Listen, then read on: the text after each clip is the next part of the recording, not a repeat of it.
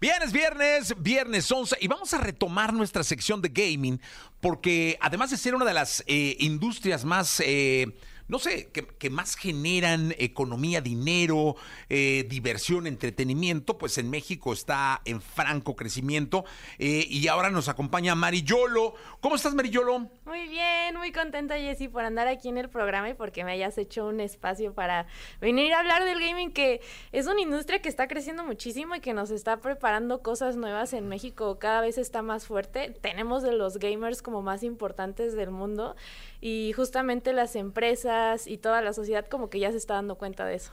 Porque antes eh, tenía uno la idea, Marillolo, de que el gaming era solo para niños, ¿no? O sea, solo los niños chiquitos usan juegos o hasta los 12, 15 años, pero no, ahora ya es eh, una industria familiar, ¿no?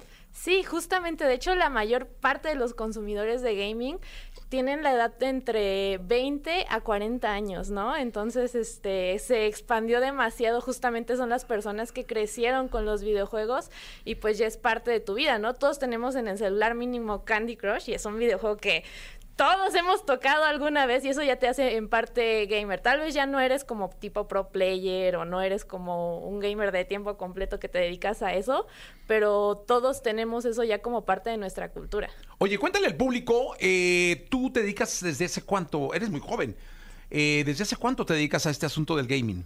Bueno, yo a dedicarme ya como trabajo tengo como 10 años, pero juego desde los 6 años de edad, ¿no? Desde muy chiquita. Entonces, cuando empezó todo este boom de esta plataforma que se llama Twitch, donde haces stream, eh, yo justamente empecé por unos amigos que estudian en una universidad de diseño de videojuegos que se llama SAE. Entonces, este, ellos estaban viendo Twitch como para medio para promover sus trabajos en, en, la escuela y me dijeron, no, pues hazte, hazte una cuenta y yo no quería. Entonces hicimos una apuesta, yo perdí, y entonces ya empecé y pues me gustó porque siempre me ha gustado jugar y platicar con la gente y es lo que haces en Twitch, literal como que te sientas, juegas y vas platicando con las personas que van llegando al chat y es como trabajar comunidad. Y empezó medio como hobby entre tiempos de la universidad, pero me fue gustando mucho, fui conociendo mucho del medio, fui aprendiendo sobre los esports, cómo organizar torneos, eh, también fui aprendiendo sobre producción de otras cosas, como iba de la mano de la carrera porque yo estudié artes, justamente me ayudó muchísimo como a conectar varias cosas con el gaming, ¿no? Entonces como que me sentía muy cómoda en ese medio y ya de repente como a los dos, tres años de empezar a hacer contenido, dije, no, pues yo estoy haciendo dinero de esto y ni siquiera lo estoy intentando como trabajo, ¿no? Y fue cuando dije, no, pues ya lo voy a hacer en serio, me hice un calendario, empecé a organizar como todo y de repente, como fue creciendo de la mano justo la escena aquí en México con todo lo que yo empecé a hacer, eh, fueron llegando muchas oportunidades de forma muy orgánica. Incluso a veces yo no lo buscaba, pero las empresas andaban como muy al pendiente de las personas que estaban eh, en los círculos de gaming, ¿no? Eh, justamente Twitch se acerca mucho a la comunidad y busca tener como contacto con sus partners. Es de las pocas empresas que hacen eso. Bueno, pues ahora eres parte importantísima de Exa Gaming, que es una división que abrió la compañía para darle mucho una, una vía de entretenimiento importante a toda la gente que consume, en este caso, Exa Radio o Exa FM y luego Exa Digital y muchas cosas. Es el mes del gaming. Cuéntanos.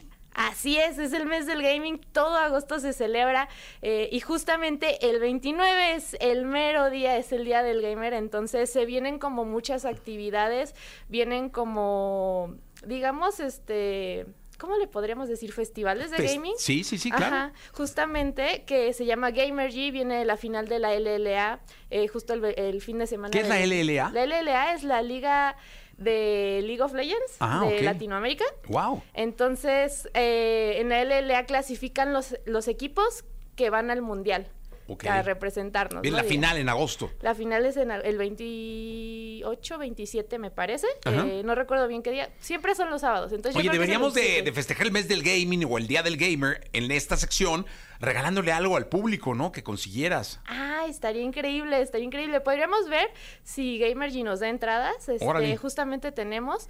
Y me parece que por ahí Yubi también nos ha dado algunas cortesías, que es otro festival de gaming que se va a hacer, pero en septiembre, si no me equivoco. Entonces, podríamos hacer eso para los que nos están escuchando y que quieran saber.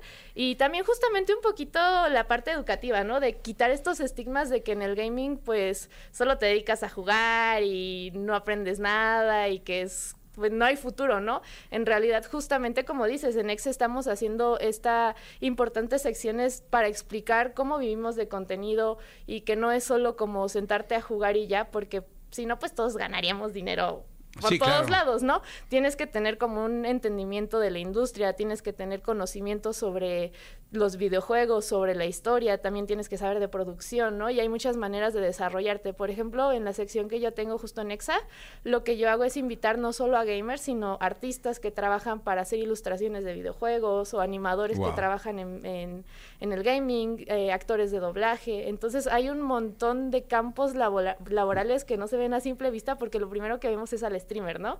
Que es pues lo más mediático. ¿Quién es el streamer más importante del mundo? Del mundo yo creo que sí Ibai Llanos, que es español y que es Yo, yo pensaría que fuera un japonés o un, coreano, pero no, entonces Ibai. Ibai, sí, Ibai yo creo que es el estilo. Es que Ibai lo que hace son experiencias y llegó a ser tan grande como estas experiencias como tipo la velada del año o el torneo de, globos, eh, que muchos streamers de Estados Unidos empezaron a querer sumarse a, las iniciativas de Ibai, ¿no? Y también eh, todo LATAM, Ibai siempre invita porque, de hecho, la mayor cantidad de viewers que tiene Ibai son de México, ¿no? Eh, que, que, es de los países más activos, México es de los países más activos en, tanto en consumo de videojuegos como consumo de streamers. Entonces, este, justamente eh, todos quieren participar en esos eventos porque él siempre anda rompiendo récords. Justamente ahorita que fue la velada del año, eh, rompió récords en views, en, en subs regaladas, así récords mundiales, y pues nadie, es muy difícil que lo alcancen porque hace cosas gigantescas. De hecho, está trabajando junto con Piqué, con la Kings League, y se viene para México también. Se viene para México, sí, vamos, a estar ahí muy pendientes. ahí luego te platico quién tiene los derechos, porque vamos a estar ahí muy, muy pendientes con Exa Gaming. Mariolo, gracias. Estará la sección abierta para que nos manden sugerencias de qué quieren ver, a quién quieren que traigas de invitado. Eh, para platicar y estaremos todos los viernes hablando de gaming con Marillolo en este programa que formalmente empieza la sección el día de hoy. Gracias, Marillolo. Muchas gracias a ti, Jessy, por hacerme un espacio en el programa. Estoy muy contenta y pues espero que les guste y que aprendan mucho de que el gaming es más que solo sentarte a jugar videojuegos. Eso, muy bien, vámonos.